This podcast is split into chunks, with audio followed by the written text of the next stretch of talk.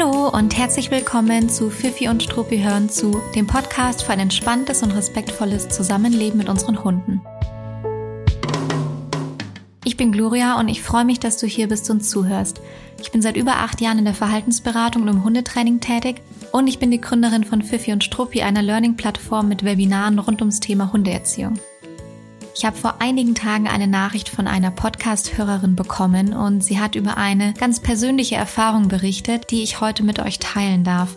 Es geht dabei ganz grob um das Konzept der Raumverwaltung und es wurde ja schon vor ein paar Wochen im Podcast besprochen und darauf baut es so ein kleines bisschen auf heute. So, und jetzt wünsche ich dir ganz viel Spaß beim Zuhören. Vor ein paar Wochen kam eine Podcast-Folge raus und in dieser Podcast-Folge war ich gemeinsam mit Christina im Gespräch und wir haben über das Konzept der Raumverwaltung gesprochen und ich habe danach wirklich wahnsinnig viele Reaktionen auf diese Folge bekommen. Ich glaube, weil das Thema insgesamt recht präsent ist und weil ich glaube, viele sich auch ein Stück weit gefreut haben dazu, eine Einschätzung von uns zu hören, sich überhaupt gefreut haben, dass es thematisiert wird ähm, ich kann es nicht genau sagen, aber ich habe sehr viele ähm, sehr wohlwollende Rückmeldungen bekommen und habe mich auch sehr darüber gefreut. Es hat auf jeden Fall, naja, einen ähm, Nerv getroffen, so sagt man doch. Und unter anderem kam ein paar Tage nach der Folge eine sehr lange Nachricht über Instagram von einer Hörerin und als ich die gelesen habe, war mein erster Gedanke sofort, dass ich die gerne mit euch hier im Podcast teilen und besprechen möchte. Und deswegen habe ich sie gefragt, ob ich das machen darf, ob ich ähm, Ausschnitte aus der Nachricht hier vorlesen darf. Et voilà, hier sind wir. Also ich und die Nachricht. Ich darf euch tatsächlich Auszüge daraus vorlesen und das werde ich auch gleich machen und dann werden wir es gemeinsam besprechen. Ehrlich gesagt weiß ich noch gar nicht wirklich, wohin äh, uns diese Podcast-Folge führen wird, wohin sie mich selbst führen wird. Aber ich weiß, dass ich ganz viele Gedanken zu dieser Nachricht hatte, als ich sie gelesen habe. Und deshalb würde ich einfach vorschlagen, dass wir sie zusammen durchgehen und ich stoppe immer zwischendurch und sag was dazu. Um es kurz zusammenzufassen, damit ihr wisst, in welchem Kontext wir uns gleich befinden. Die Hörerin ist selbst Hundehalterin und hat auch bereits an einigen Webinaren von mir teilgenommen, was mich natürlich immer sehr freut. Und sie beschreibt, dass sie in der Vergangenheit mit ihrem vorherigen Hund selbst nach dem Konzept der Raumverwaltung gearbeitet hat und zwar sehr, sehr konsequent, so klingt es. Ähm, also es hat sich durch ihr ganzes Leben gezogen und sie hat sich daher in der Podcast-Folge angesprochen gefühlt. Sie berichtet in der Nachricht über die Vorgaben, Zusammenhänge und Ansichten, die ihr damals von den entsprechenden HundetrainerInnen vermittelt wurden. Also es ist ihre Erfahrung, die wir hier teilen. Es ist ihre äh, ganz subjektive Beschreibung. Ich glaube, dass sich ihre Beschreibung auch auf andere HundehalterInnen übertragen lässt und dass, glaube ich, viele was daraus mitnehmen und sich rausziehen können, dass wir diese Nachricht gemeinsam besprechen. Ich möchte nur trotzdem nochmal hier an der Stelle ganz kurz darauf verweisen, dass es ihre Erfahrung ist, ihre ganz persönliche, die sie so gemacht hat und es natürlich nicht darum geht, jetzt eine komplette Gruppierung damit in eine Schublade zu werfen, sondern es geht um ihre Erfahrung ähm, ganz persönlich und die besprechen wir heute. So, und jetzt springen wir doch mal direkt in die Nachricht rein. Hallo liebe Gloria. Okay, sie hat angefangen mit einem sehr, sehr netten einleitenden Satz über den Podcast, den überspringe ich an der Stelle, aber tausend Dank dafür. Ähm, jetzt geht's aber los. Zum Konzept der Raumverwaltung kann ich eventuell ein paar Erklärungen zusätzlich geben, da ich, das muss ich zu meiner Stande gestehen, mit meinem vorherigen Hund leider lange nach diesem Konzept gearbeitet habe.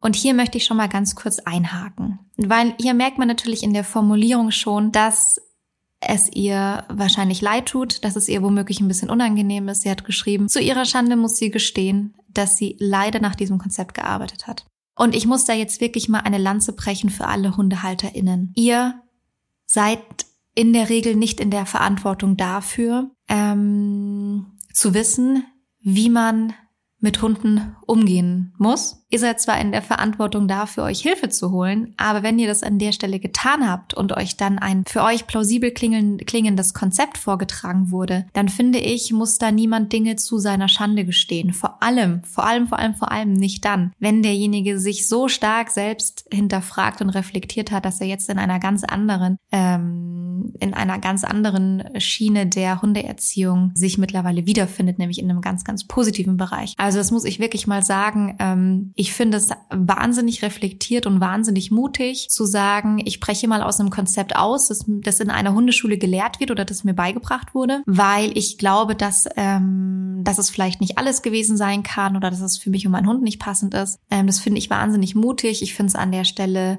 ähm, absolut nicht verwerflich, wenn man über Methoden gearbeitet hat, ähm, bei denen man mittlerweile sagt, das würde ich so aktuell nicht mehr machen, weil man wusste es in dem Fall nicht besser. Damit schließe ich aber trotzdem alles aus, was tatsächlich mit offensichtlicher Gewalt zu tun hat. Also das glaube ich, ähm, also das finde ich ist äh, die Eigenverantwortung, die jeder von Anfang an mitbringen darf. Aber wenn es jetzt wirklich darum geht, einer bestimmten Philosophie, einer bestimmten Methodik zu folgen oder auch schon fast Ideolo Ideologie, so klingt es hier gleich im Folgenden, ähm, dann finde ich das ehrlich gesagt, äh, ist eigentlich den HundetrainerInnen zuzuschreiben, ähm, wenn da irgendwas passiert ist, was doof war und nicht den, den HundehalterInnen. Genau. Und sie hat es hier natürlich schon gewertet, weil sie geschrieben hat, dass sie leider, und ein Ausrufezeichen dahinter, leider lange nach diesem Konzept gearbeitet hat. Ich lese weiter vor. Für dieses Konzept gibt es ja quasi noch ein übergeordnetes Konzept. Rudel- und Rangreduktion. Auch wird in diesem Weltbild, so muss man es leider nennen, schon sehr genau auf die Körpersprache von Hund und Mensch geachtet, nur wird diese vollkommen unwissenschaftlich interpretiert. Das von dir erwähnte Bild der Richbacks wird als Entspannung verkauft. Als Halter will ich natürlich diesen in Anführungszeichen entspannten Hund. Dazu kommt immer die Erklärung, dass Hunde wie Wölfe funktionieren und sie diese extreme Eingrenzung brauchen.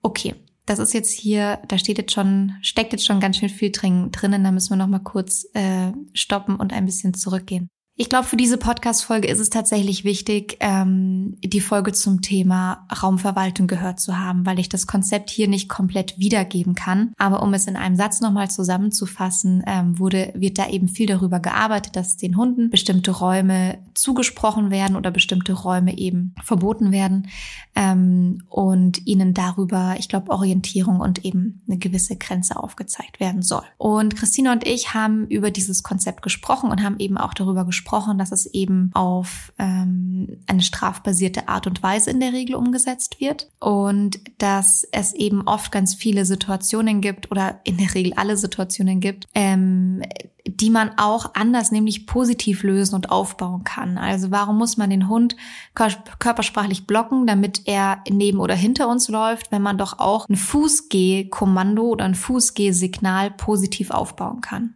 So.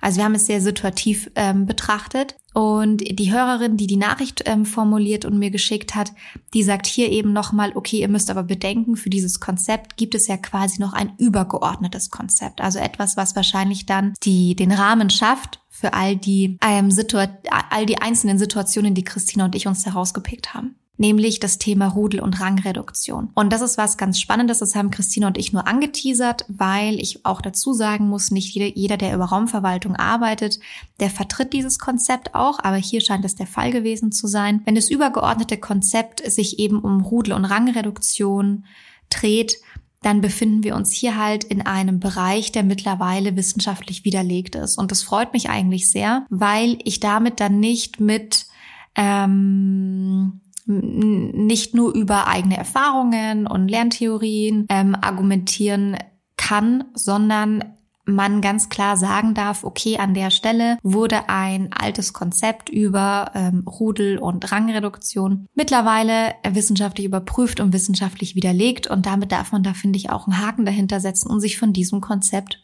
lösen mit all, allerbestem Wissen und Gewissen. Es geht nämlich im Grunde darum, dass suggeriert wird, dass wir mit Hunden gemeinsam in einem Rudel leben und dass die Rudelordnung eben darüber funktioniert, dass wir die, den Rang also die Position unseres Hundes in diesem Rudel reduzieren müssen. Also er darf sozusagen nicht die Alpha-Rolle einnehmen oder er darf eben nicht ähm, eine übergeordnete Rolle einnehmen, vor allem wenn er die eben nicht keine Ahnung, souverän ausüben kann. Ähm, das heißt, es wird darüber gearbeitet, dass im Grunde gesagt wird, okay, wir müssen, brauchen, ähm, müssen dem Hund Orientierung, Grenzen und einen Rahmen geben. Ähm, und der Hund möchte ja selbst gar keine Entscheidungen treffen oder möchte davon erlöst werden, Entscheidungen selbst treffen zu müssen. Und das schaffen wir eben, indem wir seinen Rang reduzieren im Rudel und er eben damit ähm, ja sich an uns orientieren soll. So ist dann, glaube ich, diese äh, die Erklärung dahinter, die dahinter steckt. Ähm, ich will darauf nicht im absoluten Detail eingehen, weil es ein sehr, sehr großes Thema ist, aber es gibt eben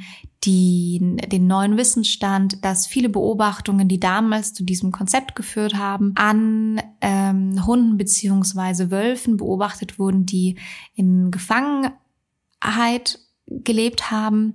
Das heißt, es war ein künstlich erzeugtes Rudel, kein natürliches Rudel und damit haben die Hunde sich oder Wölfe sich anders verhalten, als sie es normalerweise tun würden. Und man auch, das ist natürlich ein großer Kritikpunkt, der auch dazu geführt hat, ähm, dass diese Beobachtungen eben stark überdacht wurden oder neu erforscht wurden. Und das andere, was man ganz klar sagen muss, ist, dass man von einem Rudel aktuell in der Wissenschaft dann spricht, wenn es sich um, um einen direkten Familienverbund handelt.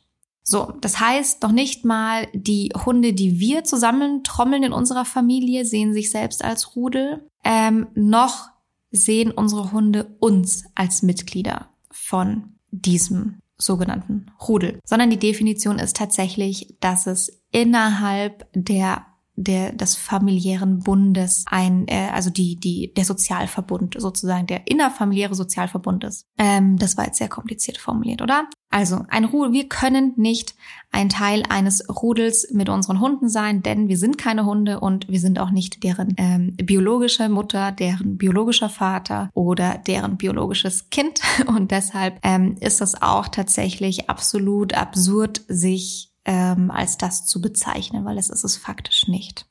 Okay, ähm, wir gehen mal weiter. Auch wird in diesem Weltbild, so muss man es leider nennen, schon sehr genau auf die Körpersprache Hund und Mensch geachtet nur wird diese aber vollkommen unwissenschaftlich interpretiert. Und das ist was sehr, sehr Spannendes, weil das ist was, was ich in der Folge auch kurz angesprochen hatte, als es um die Erzählung der Ridgebacks ging. Das war nicht meine Erzählung, sondern die von Christina. Sie hatte berichtet, dass sie auf einer Heimtiermesse war und es kam jemand rein mit zwei, drei Ridgebacks, die nebeneinander liefen, ohne Leine, ohne Halsband, ohne Brustgeschirr. Und die eben in einer, ja, ganz schön, ganz schönen Formation nebeneinander liefen und da auch nicht äh, aus ihrer normalen Bahn rausgegangen sind, sich nicht haben ablenken lassen durch Außenreize. Und das wurde eben vor, also mit staunenden ähm, und begeisterten Blicken wurde das halt kommentiert von den um, also von den umstehenden Menschen. So. Und was Christina aber gesehen hat und was sie uns beschrieben hat in der Folge war, dass die Hunde eine ganz, ganz ähm, schlechte Körpersprache hatten. Das heißt, die haben ganz starkes Meideverhalten gezeigt und ganz starke Stresssymptome gezeigt. Und man sieht über die Körpersprache der Hunde ganz oft, wie sie äh, trainiert wurden oder werden. Ähm, natürlich ist es äh, ist Körpersprache immer sehr situativ zu sehen. Ähm, und ähm, ist von vielen Dingen abhängig, nicht nur von der Art und Weise, wie sie erzogen wurden. Ähm, aber in dem Fall ähm, hat sie eben beschrieben, dass man drei ganz, ganz stark gehemmte Hunde gesehen hat, die einfach gar nicht mehr auf die Außenreize reagiert haben, weil ihnen das offensichtlich aberzogen wurde und die in dem Fall eben auch durchgehend starke Stresssymptome gezeigt haben. So. Und das ist jetzt natürlich sehr, sehr spannend weil die Interpretation der Körpersprache erfolgt auch hier bei uns nach einem aktuellen Wissensstand und die Körpersprache der Hunde ist noch nicht zu 100 Prozent erforscht. Also es gibt noch Lücken in der Forschung. Ähm, es wird immer noch weiter Körpersprache analysiert von Forschern, von Verhaltensbiologen und ähm, ausgewertet. Ähm, und wir können uns natürlich nur auf den aktuellen Stand beziehen. Und da weiß man aber schon sehr, sehr, sehr, sehr viel natürlich, weil die Menschen schon seit so vielen Jahren so eng mit Hunden zusammenarbeiten. Und man weiß, dass die Interpretation von dieser Körpersprache an der Stelle ähm, tatsächlich unwissenschaftlich interpretiert ist. Also so wie die, ähm, die Absenderin der Nachricht das auch formuliert hat, so ist es in dem Fall leider. Also sie schreibt, dass die dass Körpersprache unwissenschaftlich interpretiert wird, denn dieses von uns geschaffene Bild der Richbacks wird als Entspannung verkauft. Und als Halter möchte man natürlich diesen in Anführungszeichen entspannten Hund.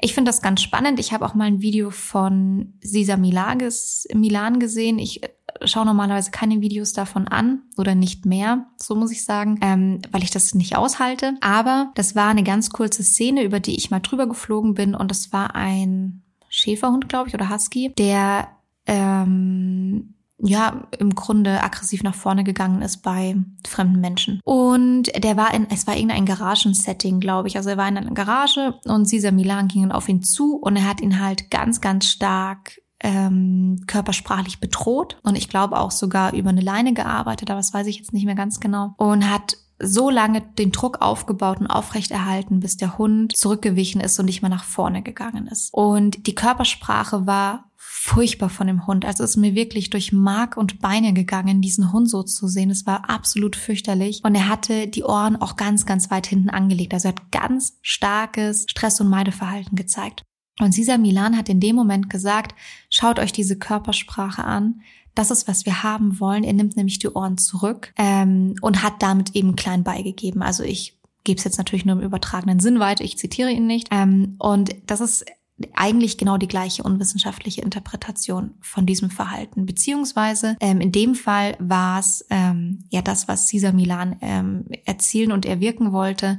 Ähm, das heißt, es wird halt immer mal wieder auch ähm, gesagt, dass die ein Hund, der so ein starkes Meideverhalten zeigt, dass das das Bild ist, das man haben möchte weil dann hat er eben klein beigegeben oder es wird sogar als entspannt interpretiert. Das ist natürlich absolut brandgefährlich, weil man damit ähm, ein Verhalten, also eine Beobachtung, die man ja nicht wegdiskutieren kann, der, der gibt man ein anderes Label, das einfach überhaupt nicht stimmt und an der Stelle auch tatsächlich unwissenschaftlich ist. Und es ist insofern auch so brandgefährlich, weil wenn man das falsch einschätzt, dann schätzt man ja auch womöglich ähm, die, die Reaktionen des Hundes ganz falsch ein. Das heißt, in dem Fall von Sisa Milan ist es natürlich nicht eine Situation, die wir dauerhaft aufrechterhalten können, ähm, beziehungsweise nur mit ganz, ganz viel Anstrengung kann man dauerhaft aufrechterhalten, dass der Hund dauerhaft, vor allem wenn er schon öfter ähm, mit Beißabsicht nach vorne gegangen ist, ist es sehr, sehr schwierig, dieses Meideverhalten dauerhaft aufrecht zu erhalten. Man muss entweder die Strafe ständig stärker dosieren, damit der Hund weiterhin beeindruckt ist vom Menschen,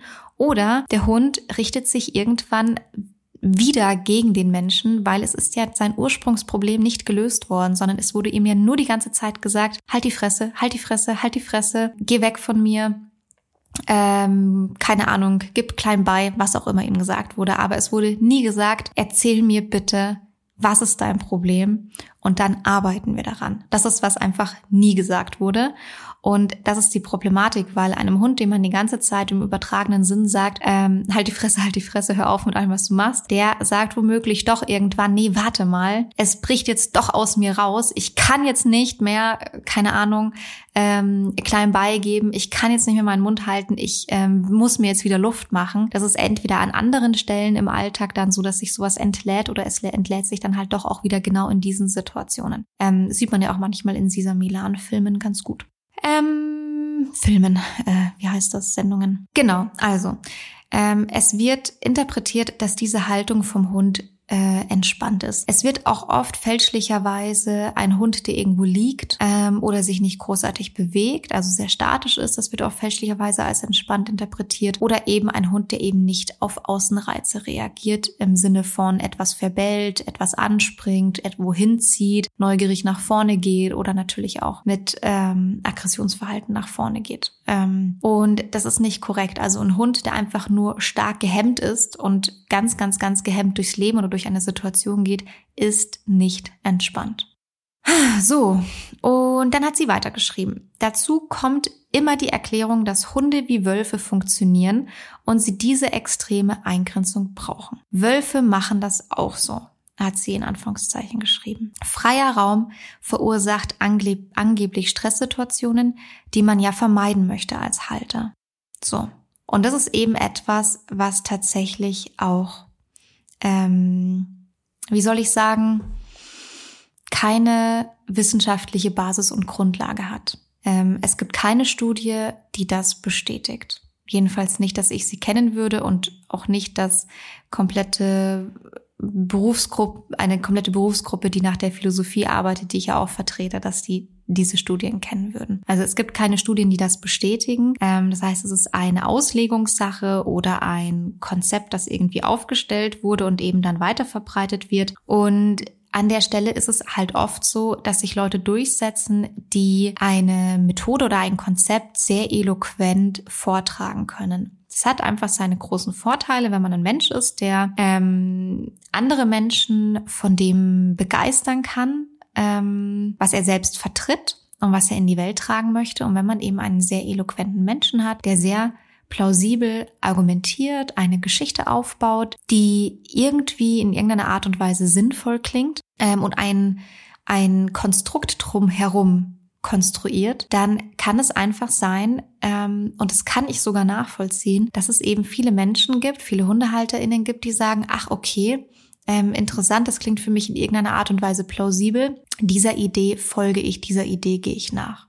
Und in dem Fall ist es eben die Erklärung, dass ähm, Wölfe das auch so machen. Das ist irgendwie so ein Totschlagargument, weil wie will, wie, wie will das der normale Hundehalter wissen, wie Wölfe das normalerweise machen? Ähm, und dass sie eben diese extreme Eingrenzung brauchen, um entspannen zu können. Freier Raum verursacht angeblich Stresssituationen. Also ja, ich ähm, will mich da jetzt gar nicht äh, so großartig, äh, ich will da jetzt gar nicht so großartig emotional darauf reagieren, aber ähm, ich finde es auch sehr, wie soll ich sagen, also wenn, wenn ich die Hunde beobachte, die sich in meiner Umgebung befinden, dann klingt es einfach überhaupt nicht äh, plausibel. Aber ich verstehe natürlich, woher die Idee kommt. Und ich verstehe auch, dass man diese Idee natürlich aufrechterhalten kann, weil wenn man Hunde ganz, ganz stark begrenzt die ganze Zeit, ähm, sie die ganze Zeit hemmt in ihrem Verhalten und sie sich irgendwann in ihrem Meideverhalten einfügen in dieses Konstrukt und auch kein anderes Verhalten mehr zeigen, dann ist der Plan ja aufgegangen laut diesem Konstrukt. Und dann erhält sich das natürlich auch aufrecht. So, ich lese weiter die Nachricht vor. Es ist auch zu 100 Prozent gewollt und bewusst, dass da über Strafe gearbeitet wird. Denn der Hund akzeptiert meinen Rang ja nicht ausreichend, das muss er spüren. Und lernen tun Hunde eben nur über Versuch und Irrtum und eben Strafe. Man ist also oft überforderter Ersthundehalter in zunächst bester Absicht in einer Art Parallelwelt unterwegs, wo alles logisch mit einer angeblich natürlichen Art, wie Hunde, Wölfe miteinander leben, begründet wird. Man sieht die Zeichen der Hunde, interpretiert sie aber vollkommen anders und arbeitet bewusst mit Strafe und Hemmung. Das ist, was ich vorhin schon gesagt habe, dass dieses Konstrukt sich natürlich, weil es in sich einer Art von Logik folgt, sich dadurch aufrecht erhält. Sie schreibt weiter, es wird sich oft nicht einmal von Gewalt abgegrenzt, weil auch diese ganz anders definiert wird. Körperliche Gewalt ist okay, weil Wölfe auch so handeln würden. Andernfalls wird mein Hund unglücklich, weil er nicht nach seiner natürlichen Bestimmung behandelt wird. So, und in, an dem Punkt muss ich nochmal einhaken. Dieser absolute Irrglaube und dieses, diese irrwitzige Idee, dass wir körperlich mit unseren Hunden umgehen müssen, weil Hunde auch untereinander körperlich kommunizieren, Dafür habe ich tatsächlich keine positiven Worte mehr übrig, weil es mich so nervt. Wir sind Menschen. Wir wollen auch gerne diese Position einnehmen, weil wir uns als deutlich intelligenter halten, als wir das unseren Hunden zuschreiben. So. Das heißt, einerseits möchten wir bewusst Mensch sein, weil wir sind ja die intelligentere Spezies. Andererseits tun wir dann aber auf eine total irrsinnige Art und Weise so, als ob wir Hunde wären, indem wir versuchen, körperlich mit unseren Hunden zu kommunizieren. Also finde den Fehler, der ist doch eindeutig vorhanden. Ähm, unsere Hunde sind wirklich also alles andere als so dumm, dass sie nicht unterscheiden könnten, dass es sich bei uns nicht um andere Hunde handelt, sondern um eine andere, keine Ahnung, Spezies Tier oder Mensch. Keine Ahnung, wie unsere Hunde das für sich einsortieren. Aber unsere Hunde wissen ganz genau, dass wir keine Hunde sind. Und das ist auch absolut in Ordnung so. Und unabhängig davon, dass unsere Hunde wissen, dass wir keine Hunde sind, sondern Menschen sind. Abgesehen davon können wir Menschen auch die Körpersprache unserer Hunde einfach nicht nachmachen. Ähm, das ist ein total eine total lächerliche Idee, die Körpersprache unserer Hunde kopieren zu wollen, weil wir Menschen sind nur in der Lage, einen absolut kleinen Bruchteil von einer super fein abgestimmten Kommunikation überhaupt zu reproduzieren. Also wir haben gar nicht alle körpersprachlichen Merkmale. Wir können weder unsere Ohren körpersprachlich einsetzen, noch unsere, unsere Route, weil wir haben keine. Wir können auch nicht mit unserem Fell arbeiten, weil auch das fehlt uns. Das heißt, wir haben eh nur einige wenige körpersprachliche Merkmale, die auch unser Hund besitzt und in der Kommunikation verwendet. Und wir können ein paar kleine Dinge versuchen nachzuahmen, die unser Hund macht. Ähm, wir können versuchen, auf eine gewisse Art und Weise ähm, mit unseren Hunden zu kommunizieren, dass sie gewisse Körpersprache verstehen. Aber in diesem Repertoire von hündischer Körpersprache fehlt uns so vieles, dass wir niemals ähm, diese Idee wirklich vertreten können und verfolgen können, dass wir mit unseren Hunden auf eine hündische Art und Weise körpersprachlich kommunizieren können. Es ist einfach nicht möglich. Wir können mit unserem Körper sehr deeskalierend kommunizieren. Wir können natürlich aber auch eskalierend und bedrohlich kommunizieren. Das hat aber nicht nur unbedingt was mit der Kommunikation zwischen Hunden zu tun, sondern das passiert auch zwischen Menschen, dass sich einer groß macht und aufbaut und wütend ist und nach vorne geht oder dass jemand sich eher zurücknimmt, Raum gibt, Platz lässt, was Deeskalierendes zeigt. Damit können wir arbeiten. Ähm, aber wir können das Repertoire von hündischer Körpersprache nicht im entferntesten nachahmen und für und uns zu eigen machen oder ausnutzen. Und solange wir das nicht können, können wir auch nicht ähm, eine, eine Ideologie, eine Methodik aufbauen, bei der es darum geht, wie Hunde oder wie Wölfe zu kommunizieren. Übrigens würde ich diese Menschen sehr gerne mal in der Wolfsbegegnung sehen und beobachten wollen. Fände ich mal ganz witzig zu beobachten, ob sie dann ihre kluge Körpersprache auch Wölfen gegenüber zeigen und inwiefern das dann funktioniert. Also das ist einfach, ähm, das ist einfach so weit an der Realität vorbei, dass ich wirklich auch dafür keine großartig positiven Worte mehr übrig habe. Also die Idee, dass man einen Hund körperlich maßregeln muss, weil Hunde das untereinander auch machen, das ist wirklich, ähm, das ist wirklich an den Haaren herbeigezogen. Und wenn man Hundegruppen beobachtet und vielleicht entweder das Glück hat, selbst mehrere Hunde zu haben oder Hunde, die ähm, oft mit anderen Hunden gemeinsam unterwegs sind und man wirklich das, das, das Glück hat, anders kann man es gar nicht formulieren, die Freude und das Glück hat, ähm, Hunde gemeinsam kommunizieren zu sehen, die sich kennen, die in einem Verbund, äh, in einem Sozialverbund miteinander sind, also eine Art Freundschaft. Ähm, ich spreche nicht davon, ähm, mit dem Hund über die Hundewiese zu gehen und der lernt zehn neue Hunde kennen und dann geht man wieder raus, sondern wirklich Hunde, die sich kennen, die ein äh, eine Beziehung zueinander aufbauen konnten, wenn man das Glück und die Freude hat, die beobachten zu dürfen, dann sieht man mal, wie fein abgestimmt die miteinander kommunizieren. Das sind oftmals einzelne Blicke, die Bände sprechen, die wahnsinnig viele Informationen untereinander weitergeben. Und es ist absolut spannend und Hunde kommunizieren ganz stark deeskalierend im ersten Schritt.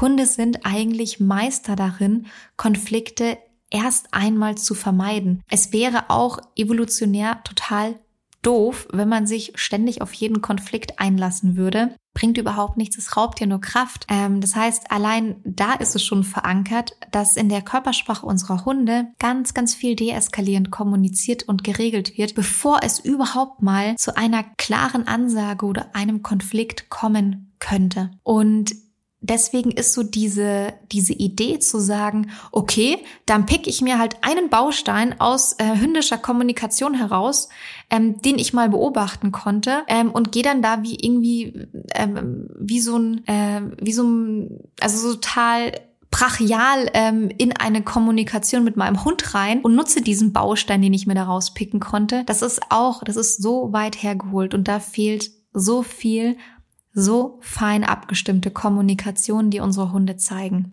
Hunde deeskalieren ganz, ganz, ganz viel. Unsere Hunde, die, die Kommunikation unserer Hunde fängt zu einem ganz frühen Zeitpunkt an, weit bevor geknurrt, gebellt, gebissen und angegriffen wird. Nur wir Menschen sehen das oft nicht. Und damit erziehen wir es unseren Hunden manchmal auch ein Stück weit ab. Weil wenn wir unseren Hunden beibringen, dass all ihre Kommunikation, bevor sie wirklich harsch werden müssen, nicht funktioniert, dann ist es klar, dass unsere, unsere Hunde irgendwann Strategien wählen müssen, die eben in ihren Augen noch funktionieren. Und man kann sich da wieder dran zurückarbeiten, peu à peu. Aber es ist sehr, sehr aufwendig und auch nicht jeder Hund geht den Schritt wieder zurück. Ähm, deswegen ist es ja so wichtig, mit unseren Hunden auf einer Ebene zu kommunizieren und unsere Hunde so gut zu beobachten, unsere Hunde zu sehen, wenn sie sich in dem Bereich befinden, in dem sie eben sehr deeskalierend kommunizieren. Es ist für uns natürlich viel, viel angenehmer, als wenn wir uns schon in einem ganz anderen Bereich befinden. So. Und wie gesagt, wenn man das Glück hat, Hunde beobachten zu dürfen, die ähm, die sich kennen und die eben eine ganz fein abgestimmte Kommunikation untereinander haben, dann ist es absolut großartig, was man da beobachten kann. Und es ist total lehrreich und es ist einfach, ähm, ja, fast schon lächerlich, wie wir Menschen dann versuchen, über, ähm, über körpersprachliches Maßregeln uns irgendwie an hündischer Kommunikation zu bedienen. Ich glaube, mein Punkt ist klar geworden. ich habe jetzt, bin jetzt etwas ausgeschwiffen. So. Ähm, genau, also hiermit wird körperliche Gewalt legitimiert. Also körperliche Gewalt ist übrigens auch laut Tierschutzgesetz verboten. Ähm, und wenn Dinge sogar schon laut Tierschutzgesetz verboten sind, dann ähm, sind sie ja eh schon also absolut äh, verachtenswert, weil es ist ja nicht so, dass unser Tierschutzgesetz unsere Hunde wirklich äh, umfassend schützt, sondern da stehen ja wirklich nur die Basics drin. Ähm, und körperliche Gewalt ist ja immerhin sogar laut Tierschutzgesetz verboten. Und da ist es völlig egal, wie es jetzt in dieser Ideologie ausgelegt wird. Körperliche Gewalt ist absolut nie vertretbar und ähm, nie legitim. Und vor allem nicht mit der irrwitzigen Begründung, dass der Hund andernfalls unglücklich wird, weil er nicht nach seiner natürlichen Bestimmung behandelt wird.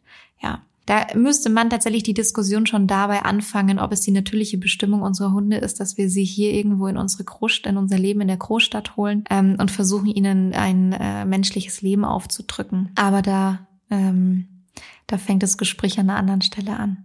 Ich lese noch mal weiter. Andernfalls wird mein Hund unglücklich, weil er nicht nach seiner natürlichen Bestimmung behandelt wird und überfordert an seiner Verantwortung, die er angeblich nicht haben will.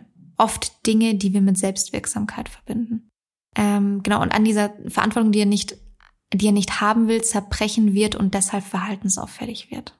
Auch das ist einfach, es ist so viel reininterpretiert in ein Verhalten, dass man einfach sachlich und nüchtern analysieren kann und sich überlegen kann, wie kann ich das jetzt im Hundetraining angehen? Punkt. Und da wird hier ein komplettes Konstrukt reininterpretiert, das eigentlich nicht nötig wäre. Genau, sie schreibt weiter, dass es also ein in sich geschlossenes Modell ist, was deshalb so gut funktioniert und die Menschen lange daran festhalten. Manchmal bis der eine Hund kommt, der sich nicht so einfach hemmen lässt oder man zufällig einen Trainer trifft, der gut mitnimmt und man eh noch Ah, okay. Okay, ich habe den Satz falsch gelesen. Okay, also sie schreibt, dass, dass viele eben daran festhalten, weil es halt in sich so geschlossenes Modell ist. Das habe ich ja auch schon angesprochen. Ähm, und dass es oft eben funktioniert, bis man einen Hund hat, der sich eben nicht auf diese Art und Weise hemmen lässt, weil es gibt diese Hunde, Gott sei Dank. Und ich wünschte, es gäbe noch viel mehr davon. Oder einen äh, Trainer trifft, der einem dann vielleicht auch mal eine andere Perspektive aufzeigt. So, jetzt muss ich einmal kurz gucken, weil ich möchte noch eine zweite Stelle hier rauspicken die ich nämlich auch ganz eine zweite, eine weitere Stelle rauspicken, die ich ganz spannend fand. Hier. Also ich überspringe jetzt ein bisschen was und ähm, steige hier nochmal ein und lese nochmal vor. Leinenführigkeit haben wir auch darüber aufgebaut und es hat funktioniert. Aber es war nie wirklich nachhaltig. Es hat mich gestört, dass man immer wieder nachtreten musste. Aber auch dafür gab es natürlich Erklärungen. Meine zu geringe Energie und die Dominanz-Rudelstellung des Hundes. So. Das heißt, ich muss es nochmal kurz übersetzt wiedergeben. Sie hat auch das Thema Leinenführigkeit über dieses Konzept der Raumverwaltung aufgebaut und hat aber gesagt, also es hat funktioniert. Das ähm, haben Christina und ich ja auch angesprochen, warum es bei vielen Hunden einen sehr schnellen Effekt und Erfolg erzielt. Aber es hat nie nachhaltig funktioniert und sie musste immer in Anführungszeichen nachtreten, also korrigieren, nachjustieren, wie auch immer man das nennen möchte. Aber auch dafür gab es eine Erklärung und zwar ihre zu geringe Energie. Und das ist ein Punkt, an dem ich nochmal einhaken möchte. Ich glaube, es ist ähm, der letzte Punkt, den ich aus der Nachricht rausziehe. Es wird sehr gerne mal damit argumentiert, wenn etwas nicht so funktioniert, wie der Trainer oder die Trainerin es vorgegeben hat, dass es daran liegt, dass die innere Einstellung des Hundehalters oder der Hundehalterin die falsche ist. Und ich möchte nicht von der Hand weisen, dass Dinge natürlich manchmal besser funktionieren, wenn man da einen entspannten Menschen hat, der souverän Dinge ausführen kann, der eine Ruhe ausstrahlt, der irgendwie in der Situation wirklich bei sich ist und sich da voll drauf einlassen kann. Natürlich ist das ein Mensch, den man sich immer wünscht im Training. Aber, aber, aber, aber ganz wichtig, ähm, das ist absolut nicht immer machbar. Nicht alle Menschen sind so. Ähm, und es muss auch nicht so sein. Wir Menschen dürfen gerne so bleiben, wie wir sind, jeder Einzelne für sich. Und dann müssen wir in das, das müssen wir das in das Training halt einfach auf eine gewisse Art und Weise mit einbeziehen. Wenn wir jemanden haben, der einfach in Hundebegegnungen nervös wird, also der Mensch, weil er schlechte Erfahrungen gemacht hat, dann müssen wir als Trainer oder Verhaltensberater darauf eingehen und eine individuelle Lösung finden. Aber wir können nicht sagen, hier ist die Anleitung, ist eine Pauschalanleitung, friss oder stirb. Und übrigens, wenn es nicht klappt, dann bist du schuld, weil deine innere Einstellung ist nicht richtig. Merkt ihr, was da passiert? Da gibt der Hund, der, der Hundetrainer oder die Hundetrainerin die volle Verantwortung an den Menschen zurück ab ähm, und begründet es mit einer inneren Haltung. Etwas, was man auch nicht ähm, irgendwie faktisch messen kann, ja. Also etwas, was so ungreifbar ist, dass es auch ähm, irgendwie halt auch nicht angreifbar ist. Also die Hundetrainer machen sich damit ein Stück weit unangreifbar, weil sie etwas sagen, was eben nicht wirklich gemessen werden kann. Und sie geben die Verantwortung total an den Hundehalter, die Hundehalterin zurück. Was soll ich denn als Hundehalterin damit anfangen in dem Moment, wenn jemand, zu dem ich gegangen bin, damit er mir hilft, wenn derjenige zu mir sagt, ja, meine Anleitung funktioniert nicht, weil du hast die falsche Einstellung dazu. Was bringt mir das dann?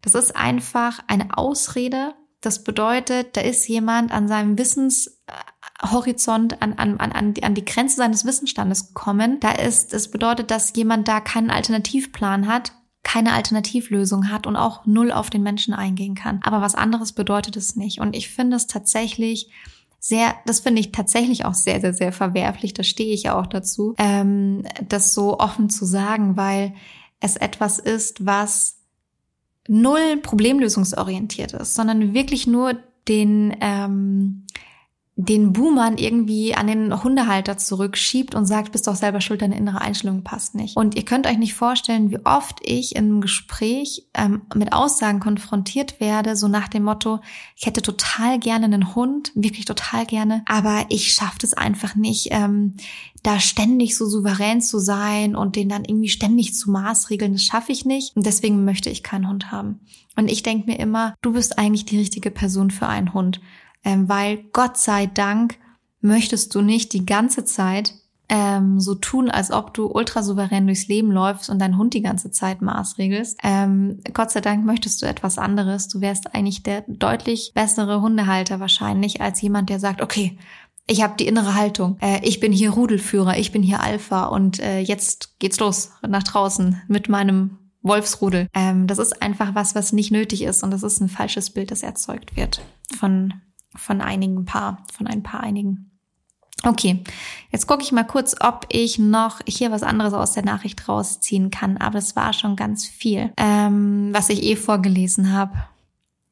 Ach, okay, eine Sache ist noch ganz spannend. Das lese ich noch schnell zum, zum äh, Schluss vor. Sie hatte noch geschrieben, es ist mir schon mega peinlich, dass ich das alles doch so lange versucht habe umzusetzen, inklusive diverser Maßnahmen im Haus, damit es draußen überhaupt klappen soll. Ähm, also auch hier wieder, es werden Dinge im Haus umgesetzt, damit Dinge draußen funktionieren. Auch hier findet den Fehler. Wir müssen Situationen trainieren in den Situationen, in denen sie auch wirklich vorkommen und können nicht sagen, ähm, innen gibt's plötzlich absurde Regeln, damit es draußen funktioniert. Also das ähm, geht allein schon aus logistischen Gründen nicht durch. Sie schreibt weiter, viele der Anhänger bekommen durch die entsprechenden Trainer auch Angst vor Konditionierung und Dressur eingetrichtert. Positive Trainer und deren Methoden werden diffamiert und zur Ursache von Verhaltensproblemen gemacht. So erhält sich dieses Weltbild quasi durch Angst selbst. Herzlichen Glückwunsch. Herzlichen Glückwunsch, dass sich dieses Weltbild dann quasi durch Angst selbst erhalten, äh, selbst erhält. Das ist irgendwie, also sie hat es so schön auf den Punkt gebracht, deswegen bin ich so froh, dass ich Auszüge daraus vorlesen darf, weil sie es so schön beschrieben hat. Ähm, ja, also ähm, positiv arbeitende Trainer und deren Methoden werden diffamiert. Ich meine, dagegen darf ich jetzt nichts sagen, weil ich diffamiere hier sozusagen jetzt auch den, die, die Gegenseite. Aber ähm, es wird Angst vor Konditionierung und Dressur eingetrichtert. Ich verlinke eine Podcast-Folge in den Show Notes. Bitte hört euch die an, wenn ihr die noch nicht kennt. Da geht es darum, ob man, ähm, wie heißt die Folge? Ich glaube, Kommunikation statt Konditionierung oder sowas. Es ist eine ganz, ganz verbreitete Angst, dass man Hunde nicht nur die ganze Zeit trainieren und konditionieren darf, sondern man muss mit denen richtig kommunizieren. Und auch das ist so unwissenschaftlich wie nichts anderes, weil all das, was hier passiert, mit den Hunden in diesem Konzept der Raumverwaltung basiert natürlich auch auf Konditionierungen, weil Konditionierung ist etwas, was die ganze Zeit mitläuft und passiert, weil die Lerntheorien unserer Hunde die Lerntheorien, die hinter dem Verhalten unserer Hunde stecken, die Lerntheorien, die hinter dem Verhalten aller Säugetiere stecken, die können wir nicht wegdiskutieren. Und da passieren Konditionierungen. Das ist auch nicht schlimm. Das ist einfach so. Das ist auf einer lerntheoretischen Ebene.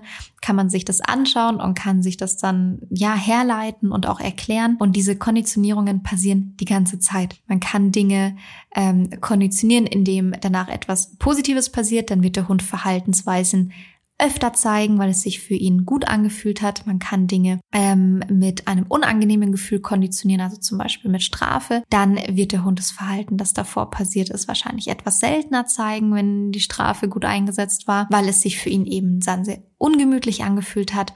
Ähm, das sind alles Dinge, die einfach passieren, egal ob wir wollen oder nicht.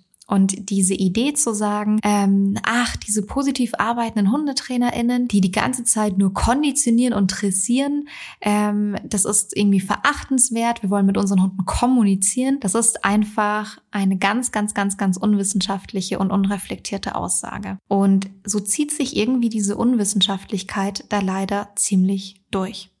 So. Und auch wenn ich mich jetzt mit dieser Podcast-Folge eventuell bei dem einen oder anderen in die Nesseln setze, ich wollte das gerne einmal so wiedergeben. Die Nachricht, die mir geschickt wurde, ähm, von dieser Hundehalterin, die eben aus ihren Erfahrungen erzählt hat, so wie sie dieses Konzept wahrgenommen wurde, wie es ihr gelehrt wurde.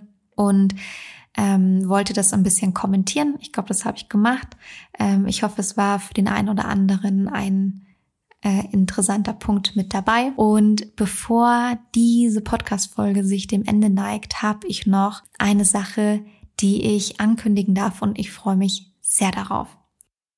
Ich darf euch heute nämlich eine Ankündigung machen, die ich die letzten Wochen zurückhalten musste und jetzt freue ich mich, es aussprechen zu dürfen, denn es wird ein kostenloses Webinar stattfinden, beziehungsweise für euch wird es kostenlos sein. Ähm, ja, aber erstmal der Reihe nach. Ähm, Hundebegegnungen an der Leine oder im Freilauf sind weiterhin ein absolutes Klassiker-Thema, das viele Hunde, HundehalterInnen beschäftigt und mich übrigens auch, denn ich sehe so häufig Szenen auf Hundewiesen, bei denen ich mir denke, warum, warum bitte? Ähm, und häufig sind es Kleinigkeiten, die man anders machen und gestalten kann. Und schon wird die Begegnung für alle Beteiligten deutlich, deutlich angenehmer.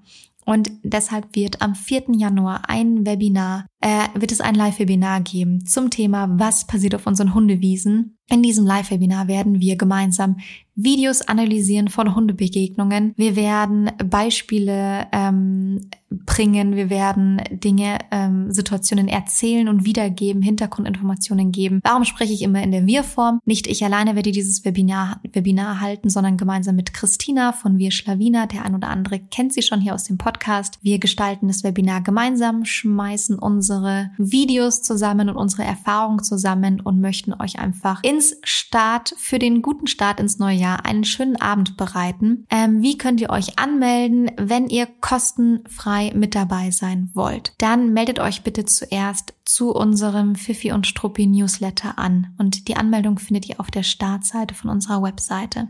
Wenn die Anmeldung erfolgreich war, dann bekommt ihr automatisch einen Gutscheincode zugeschickt zu diesem Webinar. Und den könnt ihr einfach bei der Buchung des Webinars nutzen und dann reduziert sich der Preis auf Null und ihr könnt kostenlos daran teilnehmen. Die Anmeldung zum Newsletter und auch zum Webinar findet ihr beides auf der Startseite von fifiundstruppi.de und wir verlinken und beschreiben es auch nochmal in den Show Notes. So, und ansonsten bleibt es dabei. Ich hoffe, dass ihr euch aus der heutigen Folge ein paar interessante Infos rausziehen konntet, dass die gemeinsame Analyse von dieser Nachricht, von der persönlichen Beschreibung für euch spannend war. Ich freue mich, wenn ihr am 4. Januar mit dabei seid. Meldet euch total gerne an. Es wird ein sehr, sehr schöner Abend werden, sehr lehrreich, sehr inhaltlich tief und ich freue mich schon. Und ansonsten wünsche ich euch jetzt erstmal eine gute Zeit und bis zum zum nächsten Mal.